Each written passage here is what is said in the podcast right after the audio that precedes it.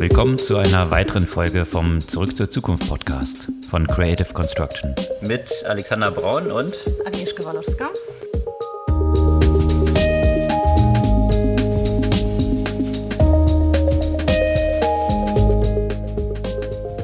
Was gab's Neues letzte Woche? Ja, kurz nachdem die letzte Folge fertig war, kam ja quasi das, ja, das Ende der Welt. Facebook, WhatsApp und Instagram waren für bis zu fünf, sechs Stunden offline. Das hat ja so die ganze Welt bewegt, inklusive alle äh, Mainstream-Medien, Nachrichten und so weiter. Das war sozusagen das dominante Thema der vergangenen Woche. Ja, ich habe mich schon gefragt, weil wir in der letzten Folge Facebook ja so intensiv gecovert hatten, ob wir da irgendwie We broke the Internet oder We broke Facebook, aber unsere Folge war ja noch nicht raus, als das passierte, also von daher höchstens metaphysisch irgendwie. Aber ja, die längste Downtime, die Facebook so hatte und äh, da gibt es sicherlich noch eine ganze Reihe von Sachen drüber zu berichten. Kurz gefasst, Karma is a bitch. Zum Beispiel. da gab es ja, teilen wir natürlich auch ein paar Statistiken, wie auch sich äh, das auf andere auch ausgewirkt hat. Und ja, also rund um Facebook gab es natürlich nicht nur die Downtime, sondern auch weiter die Enthüllung der Whistleblowerin und ansonsten auch Neuigkeiten von anderen Social Media Unternehmen und zwar von TikTok, das ja sowieso das, den Platz Facebook streitig machen möchte. Die kommen jetzt auf einen großen Screen, also nicht ganz großen, aber auf Smart TVs. Und ansonsten, da wir ja so ein bisschen auch äh, hier uns auch in den ethischen äh, Themen befassen und Stichpunkt Surveillance äh, natürlich vor allem ein interessanter Bericht über den Test von Polizeiroboter in Singapur. Und die sind ja dann da so elektrisch unterwegs. Elektrisch unterwegs sind auch immer mehr Automobilhersteller und besonders aggressiv Volvo, die das als Strategie vorgegeben haben und jetzt mit einem angekündigten Börsengang auch wahrscheinlich so ein bisschen Tesla Stardust abbekommen wollen und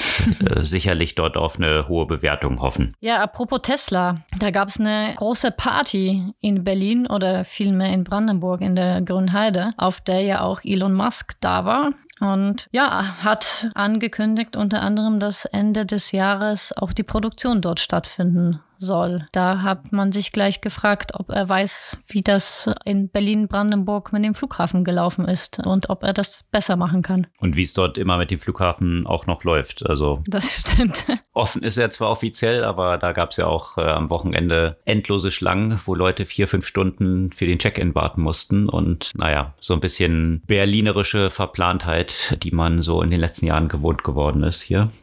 Hm. Berlinerische Verplantheit trifft ja auch so einige Startups, könnte man sagen, wobei die sich das eigentlich nur selbst zu verschulden haben. Um Gorillas gab es ja auch vieles in der Presse und auch nicht gerade positiv. Da fängt man an, sich zu fragen, ist es noch ethisch, bei denen zu bestellen? Da kann sich das Unternehmen mit ihren Mitarbeiterinnen und Mitarbeitern nicht wirklich äh, einigen und das artet eher in einem Art Arbeitskampf von beiden Seiten aus. Wobei man da wahrscheinlich auch so ein bisschen mal das Pressecoverage und die Anzahl der Mitarbeiter, die dann wirklich dort im Arbeitskampf sind, in Relation setzen muss, aber da können wir ja gleich ein bisschen später noch drauf einsteigen. Sonst in Berlin gab es auch gute News und zwar ein Investment jetzt bei N26. Da haben ja schon viele drauf gewartet und zwischenzeitlich Zwischenzeitlich hatte Trade Republic ja hier überholt und jetzt ist N26 wieder das wertvollste deutsche Startup. Hm. Und sogar mehr wert als die Commerzbank, wohlgemerkt. Ansonsten rund um Banken gibt es auch noch eine Reihe von News und zwar von der Bank of America. Die traditionellen Banken sind ja eher so ein bisschen skeptisch, was Krypto und natürlich Decentralized Finance angeht. Wahrscheinlich auch nicht ohne Grund, da Banken dort ja ziemlich disrupted werden können. Aber jetzt gab es von der Bank of America einen sehr optimistischen Report und in den steigen wir so ein bisschen ein später. Und natürlich dann auch wieder eine große Krypto-News in dem Umfeld von Andreessen Horwitz, die in ein Crypto-Gaming oder Blockchain-Gaming-Startup aus Vietnam investiert haben. Hm, spannend. Und in diesem ganzen Kontext von Mitarbeitern, so wie du es jetzt schon bei Gorillas hattest, gibt es eine interessante Studie von McKinsey, die ziemlich überraschende oder ja, erschreckende Zahlen aufzeigen, wie viele Mitarbeiter jetzt kündigen wollen. Das hat natürlich unter anderem mit Corona zu tun und jetzt dem Back to Work oder Back to Office vielmehr, aber auch mit den Aspekten, was Mitarbeiter schätzen und was Arbeitgeber denken, dass Mitarbeiter schätzen. Ja, steigen wir gleich in all diese Themen ein. Bevor wir das tun, hier nochmal natürlich ein Hinweis, dass ihr uns auf all den Kanälen, auf denen ihr die Podcast hört, abonnieren könnt. Dann bekommt ihr die Folge jede Woche automatisch in eurer Podcast-App und natürlich ja auch teilen und empfehlen und so weiter, was man alles so mit so einer Podcast-Folge machen kann. Genau, Facebook. Was war da los? Also das, ja, also nicht nur Facebook, sondern sämtliche zu Facebook gehörenden Properties waren lange Zeit nicht mehr erreichbar, vergangene Woche. Ja, das war ganz, ganz lustig. Ich habe es ja eigentlich gar nicht mitbekommen und war ja nämlich auch am Abend, das war ja nachmittags unserer Zeit, Zeit war ich im Kino und dann kamen wir zurück und mein Freund sagt so, hä, irgendwas ist bei uns zu Hause mit dem Internet nicht in Ordnung. Ich kann keine WhatsApps verschicken. und ich da kurz davor mal kurz irgendwie so in Instagram reingescrollt und dann habe ich gemerkt, dass sich das nicht lädt und dann fiel der Groschen und dann natürlich so sofort mal geguckt, was ist denn eigentlich Sache? Und dann hat sich rausgestellt, dass wir wohl nicht die einzigen waren und das ist nicht ausnahmsweise nicht unsere Internetverbindung daran schuld war. Ja, das ist immer Twitter eigentlich der coolste Kanal, wo man ja. äh, am schnellsten feststellen kann, solche Live-Events, was wirklich irgendwie so passiert. Das nutze ich auch in vielen anderen, bei vielen anderen Ereignissen. Und äh, ja, Twitter war richtig unterhaltsam an ja, das Abend, stimmt. muss ich sagen. Ja? Also viele, viele lustige Tweets. Einen der lustigsten, den ich so gesehen hatte, war, hat jemand geschrieben, okay, Mark Zuckerberg hat jetzt das Experiment beendet, sämtliche Frauen auf der Welt nach ihrem Aussehen zu bewerten und hat äh, jetzt den Stecker gezogen. Genau.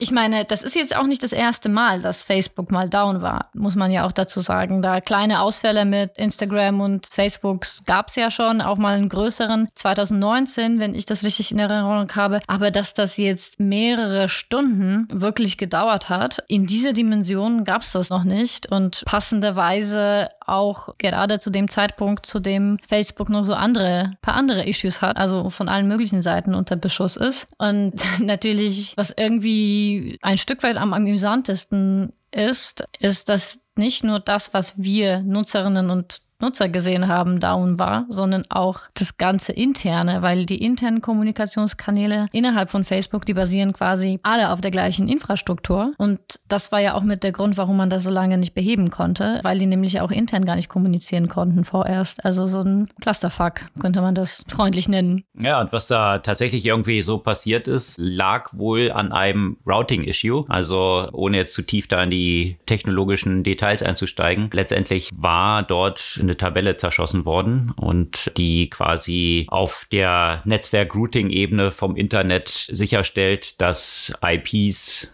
und Domains und so weiter dann richtig zugeordnet werden. Also das jetzt mal so ganz top-level beschrieben. Und da stellt man sich dann schon die Frage, wie passiert sowas? Also es gab da auch viele Diskussionen dann drum, ist es jetzt ein reiner Zufall, dass es jetzt auch gerade damit zusammenfällt, dass Facebook jetzt so in der Kritik steht, die Whistleblowerin vor dem Kongress aussagte und ist das jetzt ein reiner Zufall, weil das kann man eigentlich nur von drinnen so abfacken, um es mal auf den Punkt zu bringen. Das kann jetzt natürlich Zufall gewesen sein und irgendwie hat sich jemand dort aus Versehen verkonfiguriert sozusagen, aber dann ist auch die Frage, an so kritische Infrastruktur innerhalb von Facebook wird wahrscheinlich jetzt auch nicht der Praktikant oder die Praktikantin gelassen, sondern schon wahrscheinlich, wenn man so einen negativen Impact haben kann, wahrscheinlich doch etwas erfahrenere Mitarbeiterinnen und Mitarbeiter. Und das ist dann halt schon die Frage, wie konnte das passieren? Noch dazu, dass diese Art der Konfiguration tatsächlich dann, wie man auch an diesem mehrstündigen Ausfall dann gesehen hat, ziemlich schwer wieder herzustellen ist. Und, und zwar mussten da tatsächlich aus unterschiedlichsten Abteilungen bis Zugriff auf die Hardware, die dann physisch angefasst werden musste, mussten eine ganze Reihe von Einstellungen dann wiederum verändert werden. Und das war tatsächlich so ein Clusterfuck, wie du es beschrieben hast, ja. Und wir haben ja doch gerade letzte Woche noch darüber gesprochen, ja, dass so viele Leute intern ja auch schon versucht haben, also auch von drinnen was zu ändern, Missstände anzumerken, dass ja auch einige hochrangige Mitarbeiterinnen und Mitarbeiter dann gegangen sind und dass, so wie es scheint, die, die noch da sind, einfach nur weitgehend compliant geworden sind und das einfach ertragen. Und da,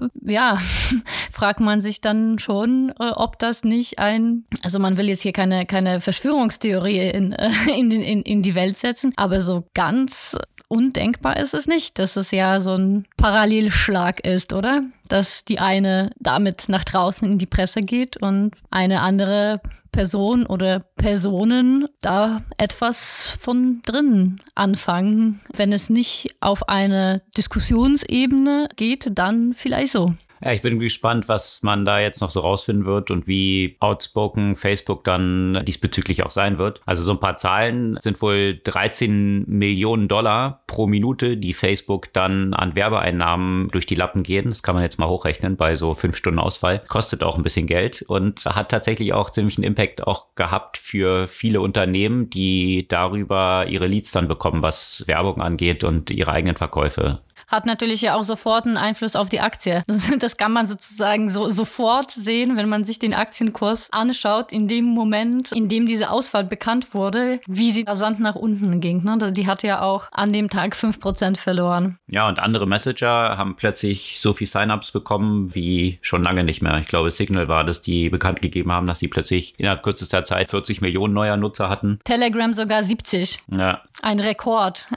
haben dann Einzelne zum Umstieg genutzt, jetzt doch vielleicht mal WhatsApp den Rücken zu kehren, was man vielleicht schon immer mal wollte. Und jetzt gab es die Gelegenheit. Also ich glaube, was, was dort in den letzten Wochen sich bei Facebook angebahnt hat, Facebook war ja schon öfters natürlich in den Schlagzeilen und zwar sehr negativ in den Schlagzeilen, rund um dieses Trommelfeuer, was auf Basis der Berichte dieser Whistleblowerin da im Wall Street Journal ablief. Das hat natürlich jetzt eine Dimension erreicht, so schlimm stand es um Facebook in der öffentlichen Meinung noch nicht und sogar ein Timecover, ich weiß nicht, ob du das gesehen hast, ja, wahrscheinlich schon, ja. was raus, rauskam, wo ein Gesicht von Mark Zuckerberg so als The Bad Evil, also nicht ein sehr vorteilhaftes Bild, sondern eher eben aus dem Kongress-Hearings so ein sehr angestrengtes Foto, Mark Zuckerberg in Anzug gequetscht und dann so ein Button drüber, Delete Facebook und ja, das hat sicherlich ziemliche Konsequenzen jetzt auf die weitere negative Außenwirkung und mal schauen, ob sich das jetzt auch bei den Nutzern stärker niedersteckt. Nochmal zu den Zahlen, weil die Zahlen, dass das Telegram und Signal neue Kunden gewinnen, das ist klar. Aber ich lese ja ab und zu mal so eine russische Wirtschaftszeitung, einfach mal so ein bisschen die Sprache aufzupolieren. Und da hat mich ja eigentlich so die fast überraschendste Statistik ja auch nochmal getroffen. Dort gingen nämlich die Einkäufe von E-Books rapide nach oben, also um, um 8% im, im Vergleich zu einem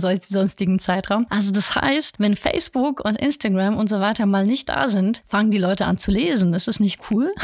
Ja, faszinierend. Wenn man nicht die ganze Zeit scrollen kann, um sich Katzenvideos oder Mädels, die ihre Hintern oder Brüste auf Instagram in die Kamera halten, Influencer dort durch die Decke gehen, dann ja, wissen anscheinend viele Leute nicht mehr, was man sonst so machen soll. Vielleicht sich mal mit ein paar Leuten unterhalten oder vielleicht mal lesen. Ja, das, ja. Äh,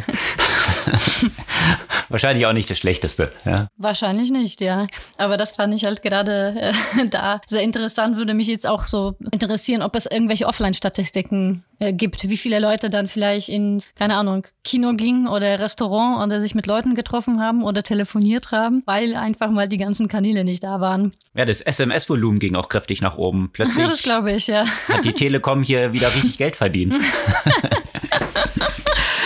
Ja, ich fand es auch so witzig, weil das wurde natürlich dann ja auch in, in den Nachrichten und so weiter auch entsprechend äh, darüber berichtet, dass verzweifelte äh, junge Leute, weiß nicht, so um die 20, dass sie dann sagen, ja, ich wusste ja auch gar nicht, wie ich so meine Eltern kontaktieren soll, weil WhatsApp down ist. Und ich so, äh, es war jetzt nicht das ganze Internet down. Man konnte eine SMS schreiben, man kann anrufen, es gibt jetzt zig andere Kanäle. Aber es zeigt, wie sehr die Leute eigentlich in diesem Ökosystem drin sind und dass die offenbar erstmal einen Moment brauchen, brauchen, um, um überhaupt zu verstehen und zu realisieren, dass es auch außerhalb dieses Ökosystems auch weiterhin noch Internet gibt und Kontaktmöglichkeiten und dass es nicht das einzige ist. Ja, aber demonstriert eben damit auch, wie zu großen Teilen ein Unternehmen so eine systemkritische Infrastruktur geworden ist, die dort so existiert. Natürlich gibt es auch Alternativen, bloß wenn deine Freunde dann halt alle nicht auf den alternativen Kanälen unterwegs sind, also dann müsste man im Zweifel ja sogar anrufen. Also das ist ja so. Wahrscheinlich die unpopulärste App mittlerweile auf den Smartphones. Äh. Kann man sie eigentlich löschen? Genau. Zurück zum iPod sozusagen. Ja, genau. dann, ne? Also einfach nur, einfach nur die Telefon-App löschen. Ja, würden die meisten wahrscheinlich nicht so vermissen. Aber Stichpunkt kritischer Infrastruktur. Das Problem war ja natürlich nicht nur auf den Plattformen selbst, sondern Facebook ist ja tatsächlich als Plattform eben zu einer gewissen kritischen Infrastruktur geworden. In dem Sinne ja auch, dass so viele andere Apps Facebook-Login anbieten. Und einige bieten das quasi nur an. Also ich hatte es ja auch selbst in einer App, wo ich mich mit Facebook eingeloggt habe. Ich hatte keine andere Login-Möglichkeit, weil ich das schon mal mit Facebook verknüpft habe. Und äh, das heißt, als das raus war, waren Leute auch potenziell aus zig anderen Plattformen ja quasi ausgeschlossen, wo sie den Facebook-Login genutzt haben. Na, ist nochmal wieder eine riesen Steilvorlage natürlich für ein Antitrust-Thema. Absolut. Ne? Also dann kann man ja dort einhaken und sagen, man will ja nicht solche Abhängigkeiten im Internet schaffen und müsste das dezentralisieren. Und ja, mal schauen, ob das auch noch ein Argument in diesen Diskussionen dann werden wird, die sich für Facebook in den nächsten Wochen und Monaten hier noch anbahnen. Also diese Kongress-Hearings gehen ja weiter und mal schauen, wie sich das für Facebook dort so weiterentwickeln wird. Währenddessen ist dann natürlich Facebook und hier vor allem Instagram. Klar versuchen sie PR-technisch alles noch irgendwie besser zu machen und den Schaden irgendwie zu minimieren, der von allen möglichen Seiten entsteht. Und eine interessante Aussage habe ich von Instagram, von Seiten von Instagram gehört. Und zwar hat Instagram angekündigt, dass sie wohl an einer Feature Take a Break arbeiten sollten und dass sie ja gezielt vor allem Teenager weg vom schädlichen Inhalten ja führen wollen. Konkreteres kam da nicht. Es hieß auch nicht zum Release-Datum oder zu, zu dem, was diese Funktionen dann konkret können sollen und wie die gemeint sind. Keine Ahnung, ob sie überhaupt tatsächlich in der Mache sind oder ob das jetzt Versuche sind, doch noch irgendwie gut, gut dazustehen hm. und, und Sachen zu versprechen. Und was dann schädliche Inhalte sind sind. Also ja. wenn es das Buddy-Image angeht, dann müssten wahrscheinlich die meisten Teenager ausgeschlossen werden, irgendwelche von diesen Influencerinnen zu sehen, die ja mit ihren recht unrealistischen Körper Bildern, da wie jetzt diese ganzen Studien dort ergeben haben, natürlich einen sehr negativen Impact auf das Selbstbewusstsein von vielen Teenagern haben. Und da in diesem ganzen Kontext, ne, was ich mich, also es ist diese Beiträge und auch diese Diskussionen zum Thema, ist es jetzt so ein Big Tobacco-Moment? Ne? Da, darüber hat man ja immer wieder gesprochen. Wenn man sich, also ich meine, ich kann mich ja an diese Diskussion rund um, rund um Tabak natürlich qua Alter nicht so richtig erinnern, aber so, so von, von der Berichterstattung erinnert mich das so stark stark danach. Die ganzen Tabakkonzerne, ja, die wussten ja auch doch schon lange Zeit über die Schädlichkeit und so weiter und haben es aber natürlich die ganze Zeit versucht zu verhindern, dass irgendeine Art Regulierung, irgendeine Art Aufklärung äh, stattfindet, dass die zu irgendwelchen Schadensersatzzahlungen verpflichtet werden. Und das sieht ja doch schon dem, was man jetzt bei Facebook erlebt, auch ähnlich aus. Und ich meine, vor, keine Ahnung, 20, 30 Jahren war es ja auch normal, normalen, dass man eigentlich noch überall auch geraucht hat. Und eher, wenn du dann nicht geraucht hast und so weiter, dann, dann warst du so ein bisschen ausgeschlossen aus so einem gewissen sozialen Kontakten und so weiter. Und jetzt mittlerweile hat sich das so ein bisschen gedreht, dass eher so die Raucher sich quasi entfernen sollen und dass das normale, in Einführungszeichen, also gesellschaftlich akzeptierte, das Nicht-Rauchen ist. Und, und ich habe mich gefragt, ob man da wirklich eine Analogie halt schaffen kann, ja, weil im Moment ist es noch so, wenn du jetzt nicht auf so Facebook, Instagram, WhatsApp und so weiter bist, dann bist du eher so ein bisschen, so ein bisschen Outcast, ja. Dann gehörst du so nicht so ganz dazu. Man kann dich da nicht überall erreichen. Du weißt nicht, was los ist. Und ich frage mich, ob sich das in diesem Kontext dann ja auch so nach und nach drehen wird. Und ob man das, also ich weiß es noch nicht, ob man das so wirklich miteinander vergleichen kann, aber so gewisse Analogien bieten sich durchaus an. Also wenn du noch auf Facebook bist, will keiner mehr mit dir sprechen, sozusagen.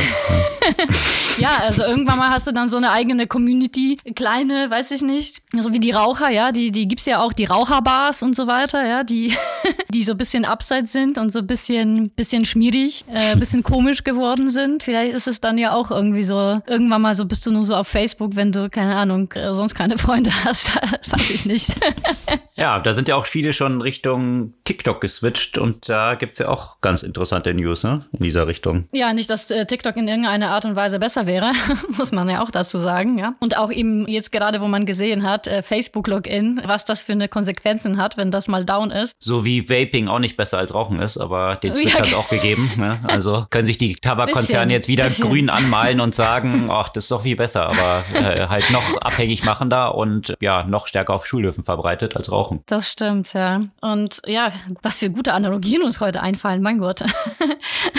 Aber auf jeden Fall äh, haben wir doch ja auch gerade vor wenigen Wochen darüber berichtet, dass TikTok ja auch dieses Plattformansatz halt fahren will und so ein TikTok-Login anbieten möchte. Aber jetzt kommt noch was anderes. Und zwar, TikTok hat ja auch schon weitgehend äh, so die kleinen Screens dominiert und jetzt wollen sie an die größeren Screens. Und zwar haben sie jetzt eine App für ein LG Smart TV gelauncht und wollen eben auf ein Smart TV kommen. Und einerseits, klar, ist irgendwie auch vielleicht ja auch logisch, weil vielleicht will man das, weiß nicht, auf der auf Couch sich so ein Feed halt irgendwie reinziehen, dann ist es halt alles größer. Auf der anderen Seite ist es ja auch so ein bisschen seltsam, weil das ja so Porträtausrichtung ja orientiert ist, TikTok, und das auf einmal auf so einem klassischen Fernseher sieht das vielleicht seltsam aus. Oder vielleicht müssen die LGs neue Fernseher oder Fernseher rausbringen, die du dann im Porträtmodus ja ausrichten kannst, sodass man den TikTok-Feed doch auf hm. dem ganzen Screen sehen kann. Das war es gerade, was ich mich gefragt habe. Also A von der Zielgruppe, ja, dann auf solchen Smart TVs. Also ich habe jetzt gerade mich gefragt, hat diese klassische TikTok-Zielgruppe überhaupt noch TVs? Ja, mhm. also keine Ahnung. Ja, vielleicht wollen sie die Boomer jetzt auch erreichen. ja, genau, oder? Ja, das, ja, genau. Vielleicht wollen sie in diese Richtung expandieren, weil, also, keine Ahnung, ob die Zielgruppe da mit solchen Screens noch viel unterwegs ist. Oder sonst kann man halt vielleicht bald dann am Zuhause erkennen, wenn der Screen hochkant hängt, was, was dann so die sprechende, das hauptkonsumierte Medium oder die hauptkonsumierte Plattform ist. Vielleicht müssen dann die klassischen TV-Sender auch bald umstellen und so ein Hochkantformat irgendwie entwickeln für die jüngere Zielgruppe, weil die Screens dann schon andersrum hängen. Who knows? Wer weiß. Tatort ja. dann äh, im Porträtmodus. ja, du, alles ist möglich. Insbesondere in Singapur ist auch eine ganze Menge möglich, ne? Ja, wo wir jetzt gerade so ein bisschen bei Zukunftsgedanken sind oder Zukunft, die jetzt zu Realität oder zum, zum Tagesgeschäft wird. Also die, die, die, die Berichte natürlich über diese automatisierte Polizeifahrzeuge gab es jetzt schon eine Weile. Jetzt äh, soll ein tatsächlicher Live-Test gestartet sein. Ich muss sagen, erinnert mich ziemlich stark an Black Mirror. Auf jeden Fall fahren dort jetzt eben die unbemannten kleinen Polizeiwagen ich weiß gar nicht, ob man das Wagen nennen kann. Das sieht eher so ein bisschen aus wie auch diese, diese automatisierten Delivery-Roboter, die, äh, die durch die, durch die Straßen oder die, die Bürgersteige ja auch mittlerweile fahren. Und die sollen ja das unerwünschte gesellschaftliche Verhalten identifizieren und Leute darauf hinweisen. In Singapur geht es darum auch besonders um das öffentliche Rauchen, wo wir das Thema ja gerade schon hatten. Aber das andere ist ja auch das Beobachten, ob die Leute nicht gegen die Social Distancing Vorgaben sich halten. Und die Dinge sind ja so mit einer ganzen Menge Kameras äh, ausgestattet und natürlich entsprechend auch mit Gesichtserkennung. Ja, also ist jetzt nicht einfach nur so, dass der zu dir kommt und sagt, hier, pass auf mal, du bist hier so ein bisschen zu nah, sondern dann kann man ja natürlich auch erkennen, dass, dass du das warst. Und das ist jetzt natürlich in einem Land, das sowieso zu vielen Mitteln greift, da um Ordnung herzustellen, ja auch besonders brisant. Zumal eigentlich handelt es sich da ja eher so um Lappalienverstöße Verstöße, die die entdecken sollen, auch sowas wie Falschparken von Fahrrädern und so weiter. Und ja, gab es ja auch schon eben Fälle, in denen das Menschen darauf hingewiesen hat, dass sie zu nah dran standen, zum Beispiel. Warst du mal in Singapur? Nee, nee. Ich fand es total faszinierend, als ich, als ich dort war, weil eben man, man kennt ja diese ganze Berichterstattung und Kaugummi irgendwo hinschmeißen oder Zigarettenkippe und dann tausende Dollar Strafe zahlen. Was mich total überrascht hat, ist, dass ich dort so gut wie keine einzige Polizistinnen oder Polizisten im Stadtbild gesehen habe. Und ich dachte, dass, dass die dort dann wahrscheinlich so eine massive Polizeipräsenz hätten. Aber das war überhaupt nicht der Fall. Und das Lustige war, war, war dann, dass der Taxifahrer, der uns dann zum Flughafen zurückfuhr, der hat halt gesagt, dass genau das eigentlich auch so diese Strategie ist, dass viele Polizisten, wenn sie unterwegs sind, eben nicht in Uniform unterwegs sind, sodass du sie nicht wirklich erkennst und dementsprechend permanent eigentlich so das Gefühl ist, dass du beobachtet sein könntest und jeder könnte ein Polizist sein und dementsprechend müssen die gar nicht so eine Polizeipräsenz haben. Und das ist ja mit Kameras ja wahrscheinlich eine ähnliche Geschichte. Ich meine, diese, besser, diese ja.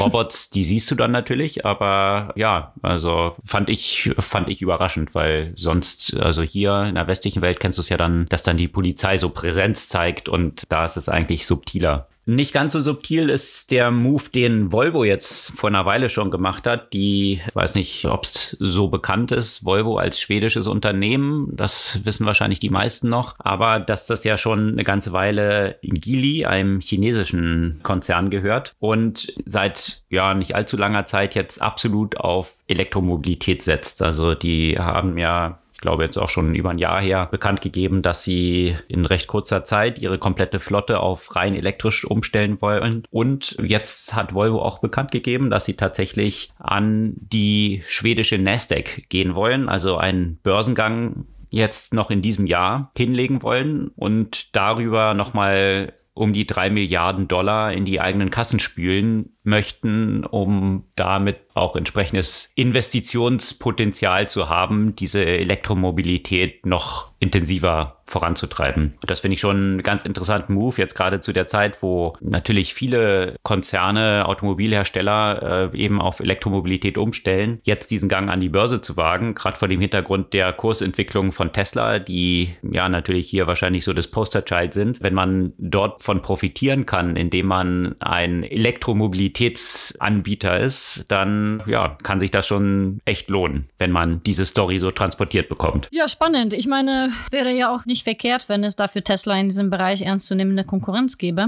Weißt du, wie Volvo aus dieser ganzen Halbleiterkrise rausgekommen ist? ist es, haben sie ähnliche Probleme wie die anderen oder kriegen sie das ja eigentlich auch ganz gut hin wie Tesla? Ja, das stand tatsächlich auch in diesem Artikel, dass dieses ganze Thema Halbleiter auch ein Challenge sind. Ja. Apropos Tesla. Tesla macht jetzt fleißig was in Berlin-Brandenburg, gar nicht so weit von unserem tollen, neuen, großartigen Flughafen. Haha. Und dort haben sie ein Volksfest jetzt veranstaltet am Wochenende äh, mit 9000, 10.000 Leuten. Und auch Elon Musk war ja auch dabei, um unter anderem anzukündigen, dass die Produktion jetzt schon starten soll Ende dieses Jahres. Das wäre auf jeden Fall deutlich schneller. Wann haben Sie das angefangen zu bauen? Von einem Jahr? Zwei Jahren? Auf jeden Fall wird es deutlich schneller als der Flughafen. In Rekordzeit für Deutschland auf jeden Fall. Und das Lustige ist ja, dass die Baugenehmigungen ja noch ausstehen. Ne? Also da ist ja, da ist äh, Elon Musk ja vorgeprescht. Aber das zeigt auch wiederum diese, diese unterschiedliche Mentalität. Ja, also weswegen in Deutschland halt viele Sachen auch so lange dauern, weil ja, wie gesagt, noch die ganzen Genehmigungsverfahren noch nicht mal durch sind. Und da hat Elon Musk halt gesagt, so what? Ich gehe ins Risiko. Zweifel, wenn diese Genehmigung nicht erteilt wird, könnte es dann sein, dass es wieder zurückgebaut werden muss. Aber ich schaffe einfach mal Tatsachen. Das ist wahrscheinlich mehr so diese Silicon Valley-Mentalität vorzupreschen und Tatsachen zu schaffen und wahrscheinlich auch einer der Hauptgründe, weswegen es vielen europäischen Playern hier schwerfällt, gegenüber so Playern aus dem Silicon Valley den Anschluss zu finden oder aufzuschließen. Weil wenn man hier erstmal auf sämtliche Genehmigungsverfahren wartet, dann sind schon ein paar Jahre ins Land gegangen und in der Zwischenzeit hat sich ein Player aus dem Silicon Valley schon den Markt gesichert. Also das ist wahrscheinlich so ein zentrales Challenge, was auch ja bei dem nächsten Unternehmen, was wir hier covern, Gorillas so eine Rolle spielt. Ne? Ja, bei Gorillas ist es, ich finde, das ist halt zum Teil sehr schwer zu bewerten, weil man, man hört ja auch gerade von den Fahrerinnen und Fahrern unterschiedliches. Es gab ja auch so einen interessanten Bericht von so einer, von einer Journalistin, die sich da quasi undercover äh, angemeldet hat und eigentlich das Ganze ja auch sehr gelobt hat. Es gibt ja aber auch andere. Das klar, es ist, es gibt, es gibt ja auch unterschiedliche, äh, sicherlich unterschiedliche Sichtweisen, unterschiedliche Bedürfnisse, unterschiedliche Wahrnehmungen und womöglich auch vom Lager zu Lager auch unterschiedliche Menschen, mit denen man dort so als Fahrer zu tun hat. Auf jeden Fall haben die ja jetzt wieder gestreikt Und von der Gorillas Führungsebene wurde dieser Streik als illegal eingestuft und als Konsequenz äh, fristlose Kündigung äh, ausgesprochen. Das ist ja in einem Land, wo man als Arbeitnehmer ja durchaus einiges an Rechten hat und die ja auch lautstark gefordert werden, kann es einem ja sicherlich gut auf die Füße fallen, wenn so etwas mit medienwirksam ist, weil, weil das ja das ist, was ankommt halt, ja, und, und, genau. und die feinen Unterschiede sind dann natürlich auch immer ein bisschen schwieriger herauszufinden. Also zumindest PR-technisch ist es auf jeden Fall ein Debakel. Absolut. Ja, also das, ja, absolut. Äh, weil entsprechendes Mediencoverage ja auch sehr hoch ist. Was dort tatsächlich dann vorgefallen ist, das muss man sich halt mal im Detail anschauen. Also einzelne Mitarbeiter haben dort gestreikt und das waren tatsächlich auch wilde Streiks. Also von daher ist durchaus, ja, durchaus die Frage, ob dann auch Kündigungen gerechtfertigt sind, also oder rechtens sind. Ja, aber es gibt halt einen feinen Unterschied zwischen juristisch korrekt und in der Außenwahrnehmung korrekt. Und das PR-Debakel ist schon ziemlich groß. Einzelne berichten natürlich dann auch, dass bei diesen Streiks in der Regel mehr Presseleute anwesend sind als Streikende tatsächlich. Aber das ist natürlich dann halt auch so diese Wirkung, die nach außen entsteht. Und da hat sich Gorillas natürlich ziemlich in diese Schusslinie manövriert, wobei der Hauptkonkurrent hier auf dem deutschen Markt mit Flink so ziemlich unterm Radar fliegt. Und ich glaube, Flink hatte ja auch gesagt, dass sie ihren Mitarbeitern tatsächlich feste Verträge dann anbieten, wenn ich das richtig in Erinnerung habe. Also das ist ja sicherlich nicht zuträglich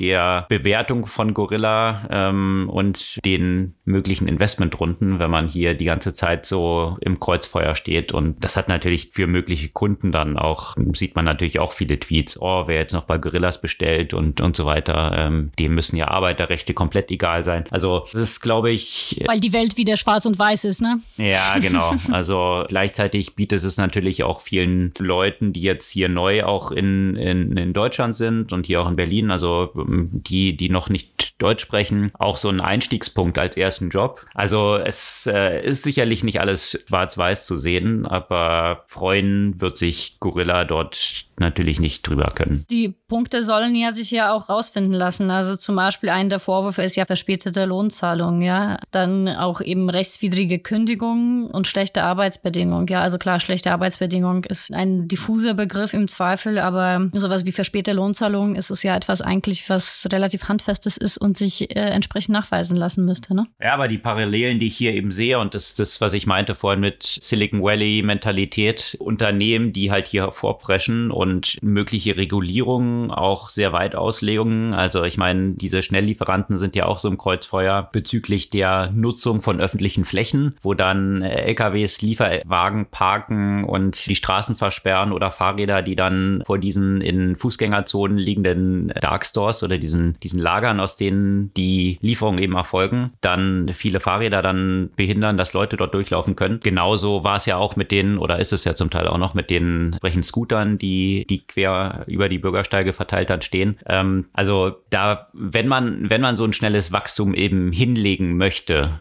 ja, dann muss man wahrscheinlich auch die geltenden Regulierungen etwas weiter betrachten und ausdehnen. Sonst kann man sicherlich nicht innerhalb so kurzer Zeit eine Milliardenbewertung erzielen und die Regulierung hinkt dann meist so ein bisschen hinterher. Ja, ist halt die Frage, ist ein äh, Mentalitätsthema und wenn man nur abwarten würde, bis irgendwelche Gesetze geschaffen werden, der Gesetzgebungsprozess ist halt auch ein bisschen zu langsam, um tatsächlich Innovation dann voranzutreiben. Also von daher, ja, interessantes Thema rund um Entstehen von Innovationen und von, von großen neuen Startups. Das musste ja auch N26 feststellen, die ja auch sicherlich einzelne äh, Regelungen etwas weiter ausgelegt haben. Und das ist natürlich im Kontext von Fintechs ein besonderes Thema. Äh, solange die recht klein sind, unter, unterm Radar fliegen, geht es meist dann noch so durch. Wenn sie aber eine bestimmte Größe erreicht haben, dann schaut so ein Regulierer wie die BaFin doch etwas genauer drauf. Und das musste N26 insbesondere in den letzten Wochen nochmal schmerzlich erfahren. Und zwar mit einer Strafe Strafe, hatten wir auch darüber berichtet, von über vier Millionen Euro, die ihnen aufgebrummt wurde, weil sie wohl nicht ja entschieden genug gegen Geldwäsche, die über einzelne N26-Konten betrieben worden sind, vorgegangen sind. Und da sitzt jetzt ja ein Regulierer von der BaFin. Das ist schon eine besondere Eskalation jetzt direkt bei N26 dann und schaut auf alle Sachen drauf. Und es ging trotzdem noch nicht schnell genug, sodass dann diese Strafe verhängt wurde. Und das hat sicherlich auch mit eine Rolle gespielt, nebst einer Expansion, die bei N26 in vielen Ländern, wo das angekündigt war,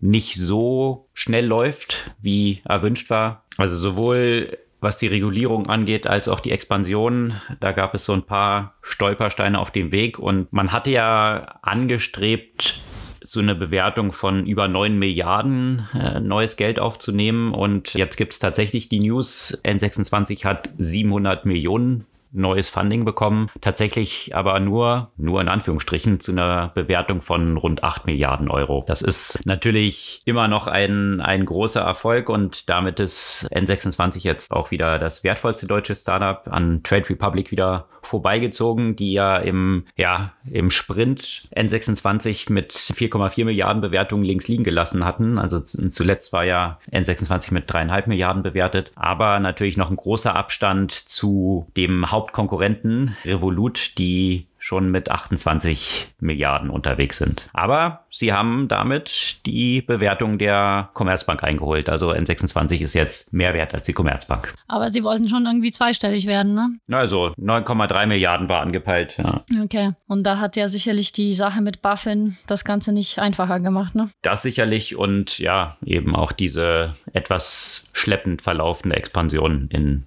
vielen zentralen Ländern, Brasilien, USA, das kommt ja nicht so richtig in die Gänge. Ja, aber so wo wir bei den Finanzthemen sind, da gab es ja noch andere Neuigkeiten oder vielmehr Analysen. Genau, und zwar von der Bank of America, also eine der größten Banken in den USA und deswegen nicht ganz irrelevant. Und zwar gab es dort ein Report, Research Paper, was die entwickelt haben rund um Crypto Economy, also alles, was mit Blockchain zu tun hat, Decentralized Finance, Bitcoin, Ethereum, Smart Contracts, all diese Themen. Und da war im März noch eine Research Note erschienen von der gleichen Bank, die eben Bitcoin als langsam und unpraktisch äh, bezeichnet hatten und deswegen nicht so wirklich relevant. Das hat sich jetzt in diesem neuen Research Paper grundlegend geändert. Und zwar einerseits natürlich aufgrund der Marktbewegung. Also da ist eine Formulierung drin, wo sie schreiben, dass Bitcoin jetzt mit einer Marktkapitalisierung von über 900 Milliarden einfach so groß ist, dass man es nicht mehr ignorieren kann. Das ist natürlich einfach mal die normative Kraft des Faktischen. Auf der anderen Seite aber auch tatsächlich jetzt mal ein bisschen drauf eingegangen wird, was denn die Potenziale auch sind. Potenziale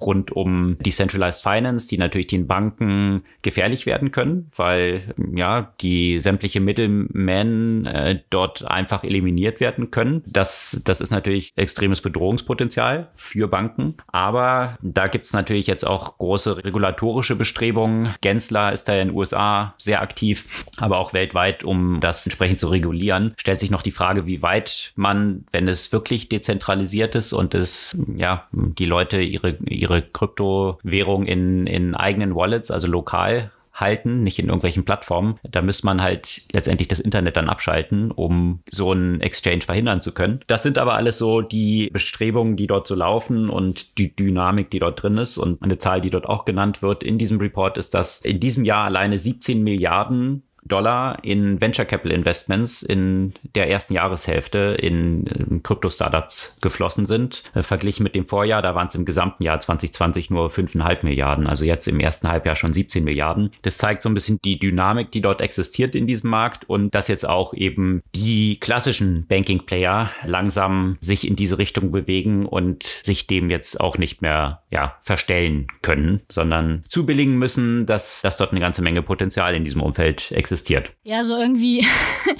muss man sagen, also ja, natürlich interessant und solche Studien sind ja, sind ja immer spannend zu sehen, wie, wie, wie sich ja auch die Wahrnehmung verändert. Aber man hat so das Gefühl, ja, die, die gibt's dann halt immer wieder und dann, dann geht's ja mal irgendwie wieder runter mit Bitcoin, weil keine Ahnung, was passiert, weil dann noch eine Regulatorik halt aufkommt oder sonst noch ein Crash stattfindet und dann kommt eine neue Studie, in der man das Ganze wieder noch ganz anders sieht. Also irgendwie kommen ja jede, alle paar Monate so Studien, die einen gehen in die Richtung, die einen Bewusstsein gehen in die Richtung. So wie du dann gesagt hast, so die normative Kraft des Faktischen, die, die kann ja mal so, mal so ausfallen. Ja, aber bislang war halt schon häufig in, gerade in den traditionellen Banken, da eher Skepsis auf der Tagesordnung und jetzt hier eher so ein bullischer Report. Das, das ist schon neu, dass sich das jetzt häuft. Jetzt kann man natürlich sagen, klar, weil jetzt gerade Krypto wieder nach oben geht, dann ist es natürlich, kann man sich dem nicht mehr verstellen, weil jetzt auch institutionelle Investoren dann aufspringen. Aber ja, ich denke, dass, dass es von so einer großen Bank jetzt kommt und sich eben auch diese traditionellen Banken jetzt immer stärker mit diesem Thema beschäftigen beschäftigen. Das zeigt halt schon auch ein bisschen auf, dass es jetzt aus diesem, wo man es versucht hat zu framen als ja Spielerei oder von Kriminellen einfach nur für Drogenverkäufe genutzen, sich doch ein bisschen weiterentwickelt hat und auch mehr im seriösen Business-Kontext ankommt. Ja, also diese Venture Investments, die da erwähnt sind, da gab es natürlich in, in dieser Woche gleich auch nochmal eine größere News mal wieder von Andreessen Horwitz, die in Axie Infinity, das ist ein Game in Vietnam, also eine Company eingestiegen sind, die dieses Game herstellt, über 150 Millionen dort in einer Series B Round investiert haben zu einer Bewertung von drei Milliarden. Das ist ein Unternehmen in Vietnam, was es erst seit drei Jahren gibt. Jetzt nach drei Jahren schon mit drei Milliarden bewertet zu sein, ist natürlich auch ein sportlicher Erfolg, den die hingelegt haben und ja, das verbindet tatsächlich so dieses Gaming mit der Möglichkeit auch diese, diese Assets, die, die man dort als Spieler drin aufbaut, auch selber zu besitzen. Also sonst hast du halt schon häufig in diesen Game-Plattformen, du spielst dort halt und gibst dort Geld aus und manche haben dann tatsächlich dann, sind ja auch in diese Richtung gegangen, dass du da halt so virtuelle Items dann erstellen kannst, die verkaufen kannst. Aber letztendlich ist es doch sehr stark dann an, an diese eine Plattform gebunden und hier entstehen jetzt in dieser Dezentralisierung auf Basis von Blockchains immer mehr die Möglichkeiten, Gaming mit auch einem Job zu verschmelzen. Also dass plötzlich, das hat auch die dafür verantwortliche Partnerin von Andreessen Horwitz gesagt, dass, dass hier erstmalig eine Dezentralisierung und die Beteiligung aller, die dort spielen, auch an diesen Gewinnen dieser Plattform und dieser Entwicklung dieser Plattform möglich wird und eigentlich diese Trennung von Employment und Gaming immer mehr verschwimmt, weil plötzlich das so ein zentrales Element auch in, in dem, ja, in dem Monetarisierungsprozess das Leben vieler Leute wird. Also sicherlich eine interessante Entwicklung und auch das, was Twitter ja vorantreibt, auch Dezentralisierung von Social Media. Also das sind schon alles Aspekte, die diese These auch so ein bisschen untermauern,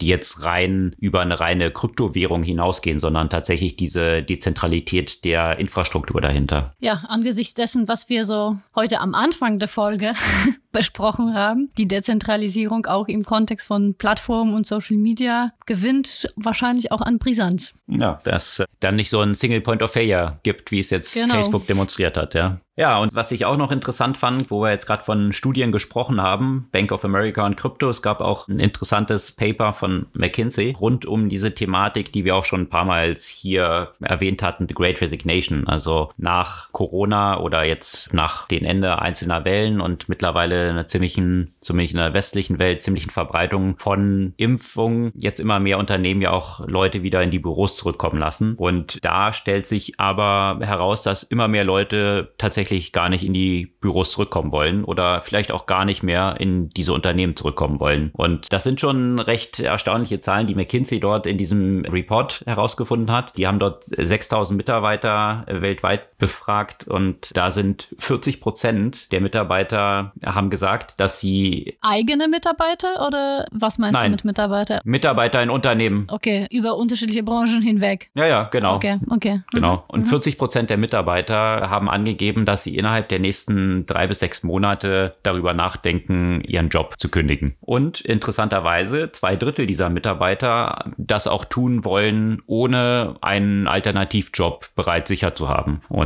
das Interessante daran ist, und ich denke, das sieht man ja in vielen Industrien jetzt, dass es den Unternehmen schwerfällt, die Mitarbeiter zu halten, was sicherlich auch mit so einem Effekt sein könnte äh, aus diesen Erfahrungen aus Corona. Also ein Zitat, was äh, in diesem Artikel auch drin war, ist, dass Corona wie so zu einer weit verbreiteten Midlife-Crisis bei sehr, sehr vielen Leuten geführt hat, die sich darüber dann Gedanken gemacht haben, ja, was bringt mir dieser Job eigentlich? Äh, was ist der für mich der Inhalt dessen? Und das ist auch was, was McKinsey betont, was in diesen Studien rauskam, ist, dass die meisten Mitarbeiter gesagt haben, die jetzt darüber nachdenken zu kündigen, dass sie sich in dem Job und in dem Unternehmen nicht wertgeschätzt empfinden und nicht so fühlen, als ob sie irgendwie zugehörig werden diesen Unternehmen. Und dass auch so eine Disparität dort existiert, dass die Unternehmen eher denken, dass es am Gehalt liegt und versuchen hier entsprechend die Gehälter anzupassen, zu erhöhen und glauben damit die Mitarbeiter halten zu können. Aber da liegt der größte Gap zwischen, weil das gar nicht so der entscheidende Faktor für die meisten Mitarbeiter ist, sondern die Zugehörigkeit und die Wertschätzung tatsächlich die Hauptfaktoren sind, die hierzu führen, dass, dass sie kündigen. Und auch so eine Art Sinn, ja. Warum? Also ich denke, dass der, die Corona ja auch extrem als Katalysator ja auch gewirkt hat. Man hatte auf einmal die Möglichkeit, darüber nachzudenken, was man eigentlich macht. Plus, ich denke auch viele Leute festgestellt haben, dass, dass man auch nicht so viel braucht. Ja, weil wenn du dann zu Hause warst, gekocht hast, nicht ausgegangen bist, hast du, hast du auch, deswegen dieser monetäre Aspekt, ja, hast du auch vielleicht, hat die eine oder andere Person festgestellt, wie wenig sie eigentlich zum Leben braucht. Äh, weswegen dann dieses, dieses Thema Gehalt und dieses noch mehr verdienen. Natürlich muss man ja auch darüber sprechen, von welchen Mitarbeiterinnen und Mitarbeitern man spricht. Man spricht jetzt nicht von Kassierern, ja. Man spricht nicht von Niedriglohnsektor ja in diesem, in diesem Aspekt. Aber in dem Lohnsektor, in dem ja viele, sagen wir mal, Knowledge Worker sich ja befinden, ist dann so ein bisschen so die Frage, wenn ich jetzt mehr verdiene, bin ich dann, bin ich dann dadurch wesentlich glücklicher oder möchte ich irgendwas machen, wo ich dann äh, die, die, das intrinsische Bedürfnis dafür habe. Deswegen würde mich auch sehr interessieren, auf welche Branchen sich das ja auch bezog und ob man ja auch sozusagen Branchen oder auch Positionen bezogene Unterschiede gefunden hat und auch natürlich demografische Unterschiede, weil ich denke, dass, dass diese Themen ja auch sehr, auch so ein Generationenthema sein können. Ja, Generationenthema spielt dort auf jeden Fall eine Rolle. Also besonders hoch ist die Neigung, insbesondere bei Mitarbeitern, die jetzt schon mehrere Jahre Berufserfahrung haben, um die auch auf Unternehmensseite wiederum besonderer Wettkampf existiert, also nicht so stark bei Berufsneueinsteigern. Und das scheint auch noch so eine Konsequenz aus dieser ganzen Corona-Thematik zu sein, dass Unternehmen ungern jetzt das Risiko eingehen, Leute remote einzustellen, weil das Training und die Leute dann erstmal dieses Onboarding richtig hinzubekommen, sich als ziemlich schwierig herausgestellt hat und ein Risiko äh, birgt. Deswegen konzentrieren sich Unternehmen verstärkt darauf, tatsächlich Mitarbeiter jetzt schon mit mehreren Jahren Berufserfahrung zu heiern. Und gerade die sind aber auch die, die wahrscheinlich, weil es eben auch eine ganze Reihe von Outside Options gibt, dann auch am schwersten zu bekommen sind und die die höchste Neigung haben, jetzt auch zu kündigen. Aber Generation meinte ich ja auch, ne? Also mehrere Berufserfahrung kann jemand sein, der Anfang Mitte 30 ist oder auch jemand, der Anfang Mitte 50 ist, wo man dann ja auch vielleicht auch andere Vorstellungen zum Teil ja auch hat äh, von dem, was die Aufgabe einer Arbeit ist. Naja, mehrere Jahre Berufserfahrung, also ist dort schon gemeint, mehrere Jahre Berufserfahrung. Also nicht mit Anfang 50 wurde 20 Jahre Berufserfahrung oder 30 hast, sondern hier schon eher Mitarbeiter, die jetzt so drei, vier, fünf Jahre Berufserfahrung haben. Das mhm, ist so das okay. Hauptsegment, was, ja. äh, was hier diese Neigung hat. Ja, weil, weil das ist so ein bisschen, deswegen spreche ich ja von einer Generation, wenn du jetzt so die Ys und Zs anschaust, für uns, sage ich jetzt einfach mal, ist diese Frage, welchen Sinn ergibt mein Job, ne? diese Frage dessen, was trage ich bei, löse ich irgendwelche Probleme und so weiter, was viel also die, die, die Statusdefinition, glaube ich, eines, eines Millennials ist eine ganz andere als die eines Boomers oder eines, eines Xers, wo, wo, wo man halt einfach die, den Wert der Arbeit an anderen Faktoren halt misst. Den Status, das Geld, ne? die Arbeit, die es nicht unbedingt Sinn an sich ergeben muss oder Spaß an sich bringen muss. Das sind so die, die Faktoren, die einfach in meiner Generation noch, noch viel stärker sind als die, bei den Leuten, die so 10, 20 Jahre älter sind als ich zum Beispiel. Deswegen Deswegen da muss ich, würde ich gerne mal die Datengrundlage sehen, muss ich mir vielleicht die Studie dann selbst auch nochmal genauer anschauen. Könnt ihr natürlich alles tun. Verlinken wir in unseren Show Notes natürlich auch diese Studie zum Nachlesen. Sehr gut. Ja, gab es sonst noch News diese Woche oder eine Buchempfehlung? Also ich hätte zwar eine Buchempfehlung, aber ich war ja, ich war im Kino. das erste verrückt. Mal seit langer Zeit, ganz verrückt. Genau zu dem Zeitpunkt äh, zufälligerweise, als eben die ganzen Social Media rund um Facebook äh, down waren, weswegen ich das äh, nicht sofort gemerkt habe. Was auch in James Bond, wo dann gefühlt äh, der wahrscheinlich fünf Stunden geht und du dann nichts mitbekommen hast, dass äh, Facebook down war in der Zwischenzeit, oder?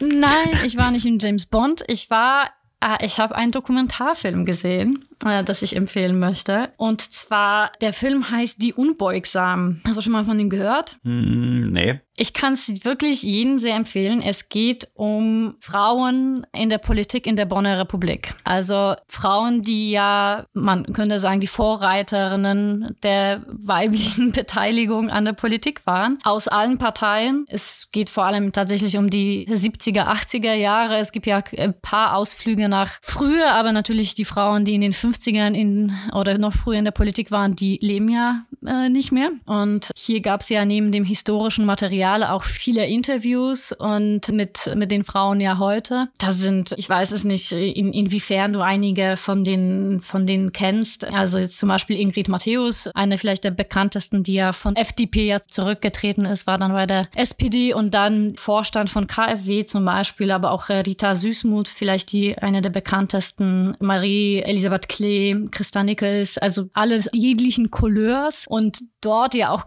wirklich, man kann sich das auch heute nicht vorstellen, mit welchen Hohn und Spott der Männer die meisten ihrer Auftritte im Bundestag äh, zusammenhingen. Also das ist wirklich, wenn man sich das aus der Perspektive heute anschaut, es ist einfach ein Wahnsinn, was man dort als Frau tatsächlich durchmachen musste und wie viel Mut es erforderte, dort tatsächlich sich in, im Bundestag zu, äh, zu, zu Wort zu melden und wie, wie viel Veränderung sie dann tatsächlich ähm, in der Politik geschaffen haben. Und wenn man sich aber die Bilder von damals anschaut und ja, so die Bilder in dem einen anderen Vorstand heutzutage noch, ja, also quasi komplett Männer dominiert, merkt man auf der einen Seite, dass sich durchaus was verändert hat, aber dass sich dann vielleicht nicht so viel verändert hat, wie man sich wünschen würde. Mhm. Also das Film ist, Film ist wirklich, wirklich super gemacht, sehr spannend, vieles, was mir natürlich auch gar nicht bekannt war, da ich ja sowieso nicht in Deutschland ja politisch sozialisiert wurde, kann ich durchaus jedem nahelegen, der sich so